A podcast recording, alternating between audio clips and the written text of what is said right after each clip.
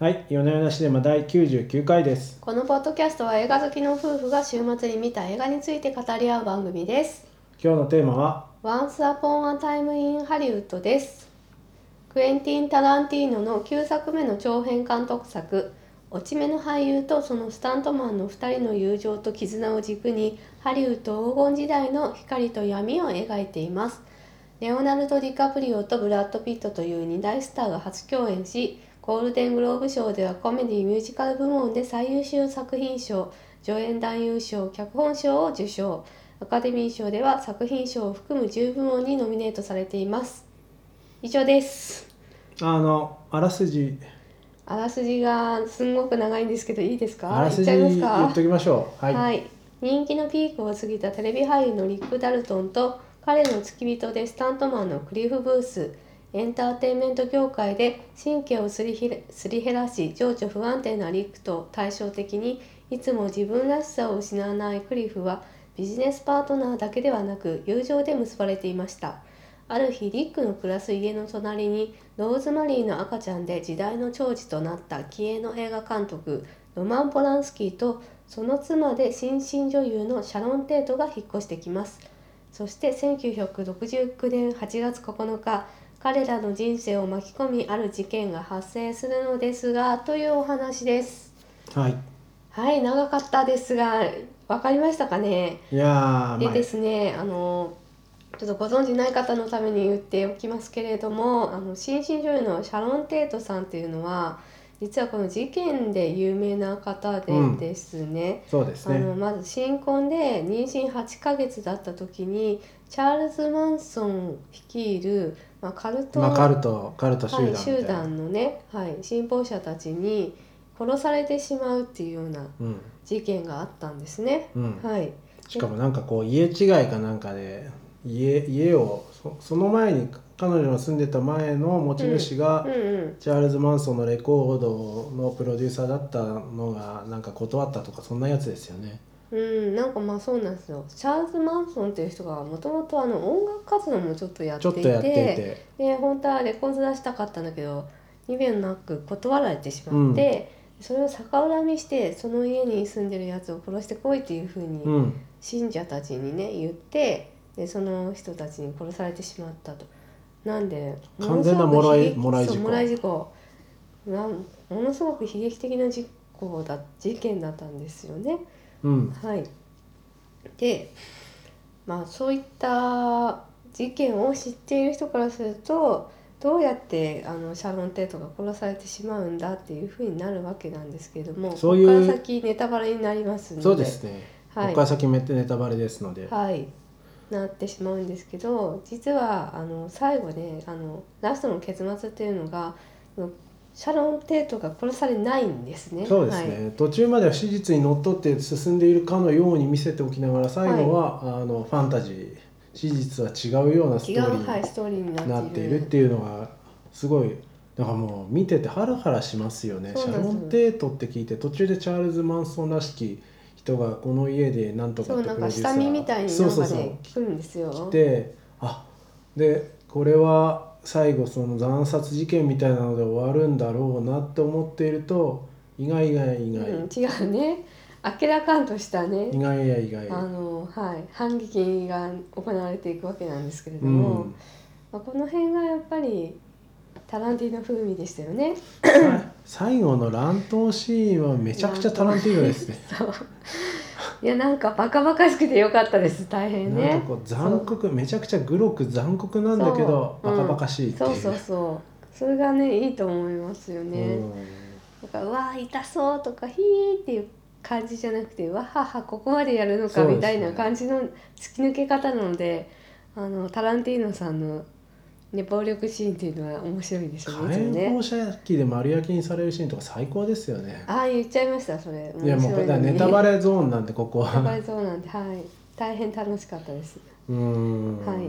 という感じの結結果になるんですけれどもまあなんか構成がすごく上手だったなと思っていて、うん、その 最初、うん、レオナルド・ディカプリオとブラッド・ピットを演じるですねリックとクリフのまあ、紹介が始まりましてはい。その2人とあとなんか途中に挟み込まれるヒッピーのあそうで女の子たち、すね、はい。最初ちょいちょいちょいちょいちょい挟挟みまれて。てなんで挟まれてんのかなってよくわかんないですよね。が分かんないんですよ観客には、うん。この人たちと何の関係があるんだって、うん。まあ、どっかでつながるのかもしれないけどその糸口が見えないんですね。でね。とその隣に越してきたシャロン・テートとロマン・ポランスキーの一家うん。とその彼らの友達たちの、まあ、華やかな人間関係みたいなところですよね。でまあこの多分その 3, 3つが何らかの形で関わってくるんだけど分からんっていう感じで進んでいっててそうですね。最初もう途中夜見てたら眠くなりまして3時間近いですからね。そうなったんですけれども途中からそれがこうだんだんとねギアチェンジしていくんですよ。この辺りが終盤の緊張感はすごいですね。はい、でこの中盤でですねブラッド・ピットさん演じるクリフがですねその、うん。ヒッピーの女の子たちがね住んでいる、元撮影場であったところの牧場に行くわけですよ。はいはい。でそこから緊張感がぐっと高まっていく、うん。はい、表面的には和やかなふりをしているんだけれどもなんだかこうお互いに何かを隠しているかのような、明らかに怪しいんですよね、はい、明らかに怪しい。うん。はい。そうそうそう。んで、まあそこで暴力がまあそまたしても行われまして、うん。でその逆恨みがねここであるんじゃないかというふうに我々としてはハラハラするわけですよ観客として。でそこでそのクリフがね乗ってきたのがリックの車だったもんですから、うんうん。まあ、あの車っていうふうに目星をつけられたら、えー、とリックが多分殺されてしまうぞっていうふうに思うわけなんですよね。うんううん。ん、でそのラストのシーンになるとなんか案の定車があるんじゃないかと思わせられるんだけど実は車がないっていううね、ん。タクシーで帰ってくるんですよそうそうそう。そこもねなんか上手だなと思って、うん。なんかそういうふうにあ観客こうなるんじゃないのって思うところは外してそうでなんか緊張感を高めるんだけど違う結論を持ってくるっていうところがすごく上手で。うん。はあなんか今回もなんか鮮やかにいろいろとねこ裏を書かれたっていう感じがして、うんとても面白かったですね。こういう話の展開になるとは全然思わなかった全ですね然思わなかったですね。最初ねブラピとその落ち目の俳優ディカプリオのなんか立場が逆転して最後ブラピがなんか殴り殺したりして大暴れするのかなと思ったら全然そんなことなくもううん最後までね仲良しでしたね。最後まで仲良しうんでしたねはい。うん。そうですね。なんかそう終盤すごくタランティーノっぽいんですけどなんか中盤までは結構人間ドラマですよね。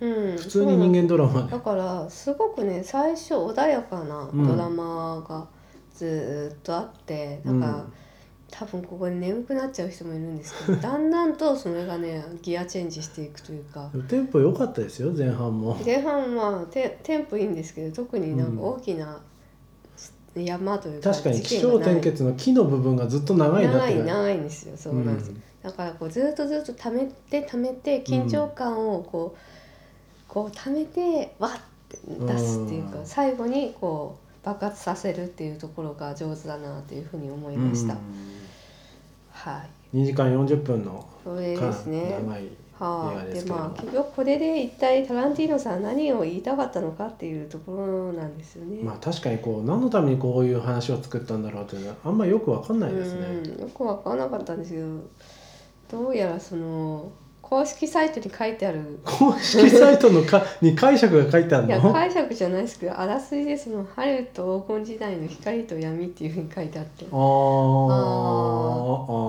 あー。まあハリウッドと、まあ、時と同じくしてその、まあ、ベトナム戦争だったり、うんうん。ヒッピームーブメントだったりいなそうね。そういったものが、あの同時並行で動いてるんですよね。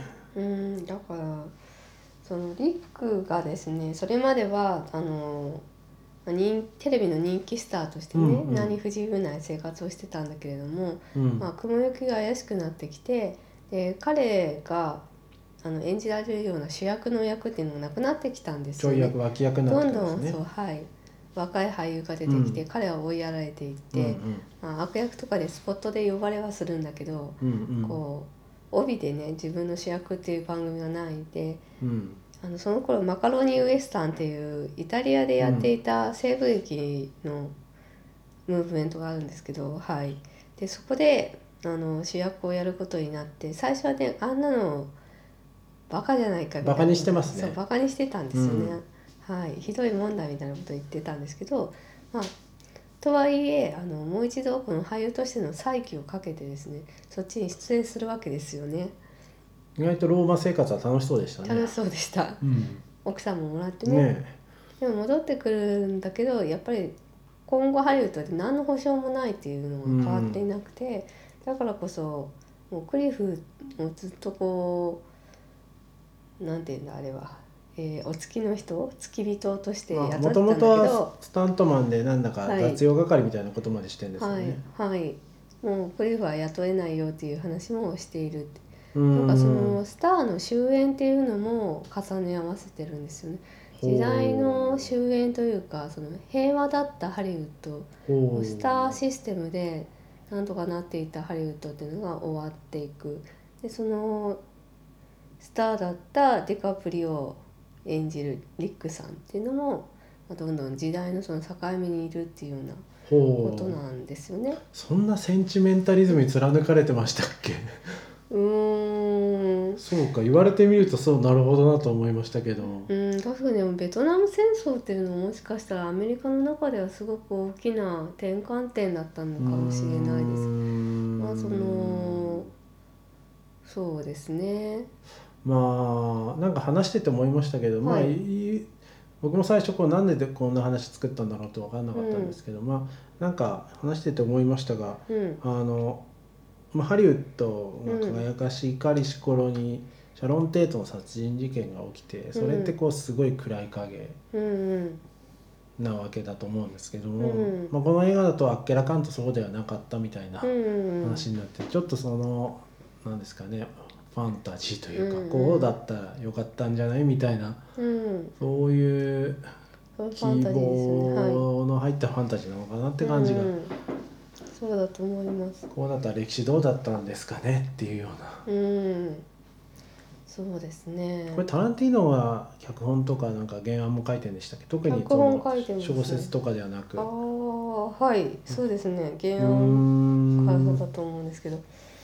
なあそのシャロン・テートってこの後の世代の人からすると殺されてしまったかわいそうな女優っていうイメージそでしかないんですよこしかもう歴史の残してないでですよ。すそうです。ね。実はその生前その女優としての活動っていうのはそんなに輝かしいものでもなくて、うんあの言っちゃなんだが二流の作品みたいなのにまあ出ているわけです劇。中でもね映画館に自分の映画を見に行っても、あの切符売り場の人に認識されなかった、うんみたいなね。これに出てるのこの役よとか言って「えー」みたいな感じのうん反応なわけですよ。なんだけどそんな彼女がねすごく嬉しそうに自分の出演作を見に行くんですね。そうですねはい、そこであのみんなの反応どうかなってこうドキドキしながら待ってると自分がこう転んだシーンでですねみんながどっと笑ったりとか、あの頑張って練習したね、あのブルース・リーに教えてもらった方でね。ブルース・リー、はい。割と重要というかちょい役の重要ちょない役役なんですけどブルース・リー出てきます、うん。はいやつでねこう戦うシーンとかでみんながわっとこう盛り上がってくれてすっごく嬉しそうな表情をするわけですよ。あれ実際ブルース・リーに振り付けされてるみたいですね、あかそうなんですね。なんか確か。にブルース・リーとそのロマン・ポランスキー夫妻っていうのは結構仲良しだったらしいんですよね。それでスティーブ・マック・イーンも含めてそのシャロン・テートが殺された日にのホームパーティーに実は呼ばれていた、呼ばれていたんだけど断ってたっていうことだったらしいんですよね。だから本当行かなくてよかったっていう。まあ歴史のなんかこう偶然のうんね人生のいたずら境目だったんですかねまあで、まあ、何を言いたいかと言いますと、はい。そのシャロン・テートさんが今かわいそうだというイメージしかないんだけど彼女がこの映画の中ではとても光り輝いているわけそうでなんですよ。すね。そのまさにハリウッドの光を象徴している人ななんですね。あの華やかななパーティーもしていて、うん。たくさんこう友達もいて、うん。であの夫はこう新進の監督さんうで,、んうん。で何よりも彼女がその自分が俳優であることに誇りを持ってるっていうことですよね。うんうんうん自分があの演じていることで周りの人を楽しませることができているっていうことに喜びを感じている人だっていうところ、うん。これがまあハリウッドだよねっていう。なるほど。ハリウッドの夢だよねっていうところなのかなって思うわけですよ。なるほど、はい。ハリウッド昔話としての昔話としてはね。はい。うん。うん。なんだけど、昔々そこからハリウッドではみたいなタイトルですもんね。そうですね。昔々のハリウッドではこういうことがあったんだよっていう。うん。うん。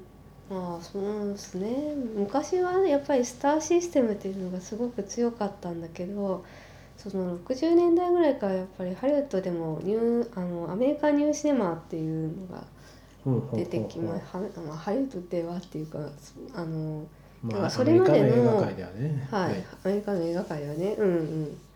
こうよりあのリアリティを持った、うん。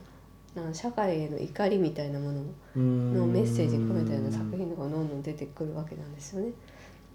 だからまあ何が言いたいかと言いますとうん。時代の空気の変わり目だったのが60年代後半っていうのがだからそれまでのあの平和な時代はスターだわーっていう時代は終わってうんうんどんどんとあの観客の方もスターの方も変わらざるを得ないという時代だったのかなとうん。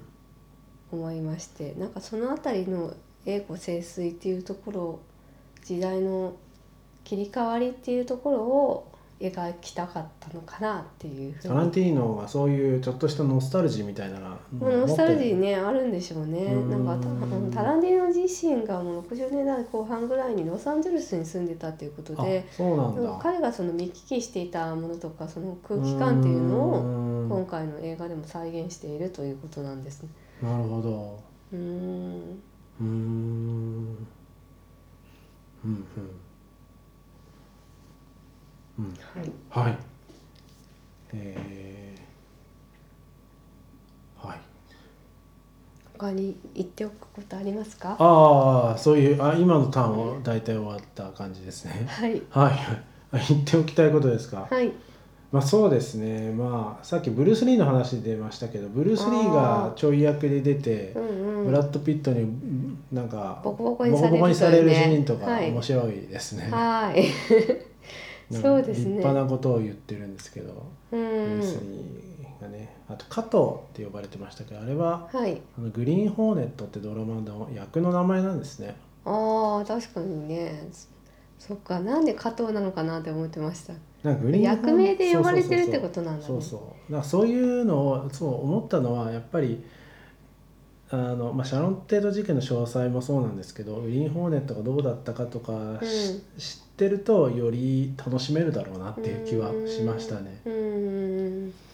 うん。そうですね。はい、であとまあ僕的にあの気になったのはマカロニチーズ。はい。マカロニチーズですか。マカロニチーズブラピが食べてるじゃないですか。はい。なんかこうこの番組で見た映画でも何度かマカロニチーズ食べてるシーンがあって、うん。マカロニチーズって美味しそうだけど全然流行んないですよね日本で。食べたことないですね。なんでだろう。グラタンがあるから似たようなものはいらないのかな。どうなんでしょうね。そうそう。なんかねマカロニチーズで検索しても美味しいマカロニチーズの作り方とか美味しいマカロニチーズの店とか出てくるんですけど、はい。なんかあれ別にそんなに美味しくなさそうで 粉末混ぜてるだけでした チーズのね。ねはい。普通のマカロニチーズってのはどこで食べられるのかよくわからないな。そうか。美味しくないから売られてないんじゃないですかね。そうです。逆説的にね。だはい。からそうか。なんかマカロニチーズへのうん。思いがちょっと募りました、募りました。じゃあご自身で開発されてみるのもいかがではないでしょうかそうしましょうかね、うんうん、はい。マカロニチーズね。食べたいです私も。なんかねなんか妙に食べたいですよね、うん。まあ基本的にはそのアメリカだと低所得者の人が作るってものなんですかね。どうなんですかね。もうなんかうどんみたいな感じに見えますけどね。まあうどんか。そうですね、うん。あうどんがいいたて例えなんでしょう、うん。そう炭水化物ですぐ腹が膨れそうそうそてみたいう。なかけうどんみたいなみたいなこうそんなに料理するのも手間がかかんなくて便利だわっていう、いうふうに見えてますけど、まあ、うん。今回もブラピが食べてて。はい。まずそうだけ食べたいなと思ったっていう小ネタです、と気になったのは犬ですね。犬犬のご飯のあげ方がどうなのかと思いました。犬最後めっちゃ活躍しますね。ちょっと学級委員みたいですけど。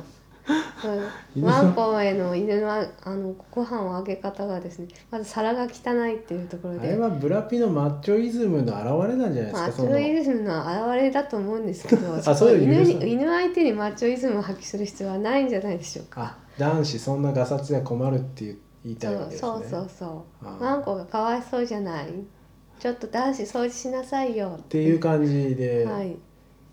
なるほどね、はい。いやでもあの犬。なんかね基本的に子供と動物には優しくしないとちょっと私の中の学級委員がね発動しちゃうんですあそんなものがいるわけです、はい。はあ。そうなんです。確かにこのポッドキャストでもなんかウサギがどうのこうのって言ってたよ そうでしたね。猫がどう多頭がねって多いですね。そうですね。いやどうしてもやっぱ動物ねのねはい。扱いにはちょっと気になっちゃうんですよね。なるほどね。ワンコをずっとあのトレーラーの中に閉じ込めてんのもどうかと思いますよ 一日中閉じ込めてんじゃないですか。まあそうですね。うん。はい。だからなんか最終的にはねあのリックのお家にあの奥さんに気に入られていることになったっぽいんでよかったなと思って、まあ、あの家だったらねいいそういいト肉出てレーラーよりはねいいものを食べれそうだし、うん。多分家もクーラーついてるから大丈夫だな、ね涼しい。あのワンコすごい活躍します大活躍ですね。は。い ね。こんな仕込み R2D2 を並みにそうですね。はい。そうですね。最高に強いね。変頼もしい相棒でしたね。はい。はい。はい。というあたりも楽しみ。まああとタランティーノさんの話しましょうよ。タランティーノああえータランティーノの話。タはい。ランティーノ、このポッドキャストでタランティーノ作品初じゃないですか？ああそうか。そそううですね。だ結構前のヘイトフルエイトがもう4年前なんですね、うん。はい。結構経ってますからね。はい。そうかそううか、んどうですかタランティーノタランティーノ作品。タランティーノはまあ一貫して好きですよ。あー。うん。毎回楽しんでおります。あー。そうなんですね。何が一番好きですか？私はレザーバードックスが一番衝撃を受けた。うん。まあ一番はあの初めての作品だったんでっていうのが大きいのかもしれないですあけど。それが第一作目なんでしたっけ？そう。そうそう。うん。まあうん。そうですねまず最初にそのマドンナの話とかし始めるんですよその。ああレザーバードックス私見たことないんですよはあ実は。いかつい男たちがね、そのマドンナのこの曲はどうなんだみたいな話をしだすっていう。なんかこういうの今まで見たことなかったっていう衝撃があった。でもあれですよねその、うん。僕の印象ではやっぱりこうパルプフィクションとか、はいあのキルビルとかあの辺の時代の印象が強かったんですけど、はい、ちょっと作風もまた変わってきましたよね。だいぶね巨匠感が増してきたんじゃないですかね。の長くなってきてるし結構人間ドラマ描いてるし前はこう割と斬新なテクニックとか斬新な見せ方とか、うん、なんかむちゃくちゃなヌンチャク振り回しとか、うん、そういうのでお客さんがついてたような感じしますけど結構ねうん複雑な線が複雑な物語の線が交錯する映画でしたよね今回。あーもうえっとねうわおっとでいくとおっと。でいくとでいくとでもレザーバードックスパルプフィクションともに構成は複雑だと思います。言われてみると、はい。そうかも。でなんだけどあの最近の作品に 最近のっていうのがあのジャンゴヘイトフルエイト、うんうんうん。ワンタイムインハリウッドこの緩急がつき始めたっていうとこですかね。なんかそのそれまではドバーってこう全力だったんですけど。それがあの最初こうシーンってしてだんだんとこうさっき言ってたみたいにあうの、ん。ちょっとベースの音強くなってきたあれこっちの音も強くなってきてどうなっちゃうの？みたいな。そうそうそうで最後に爆発するみたいなね。ねっていうようなはい。超大作。はあ、はあはあ2はあ、枚組アルバムみたいになってきた。そうですね。まあうそう交響曲になってきたってことですかね。そうですね。長いのはちょっと勘弁してほしいですけどね。はい。いやなんかその辺がすごくねあのうん。そうですねなんて言っていいのか。成熟を感じる成熟を感じる。そうですね。それですね。それ。大人な感じになってきた。よかったですよ。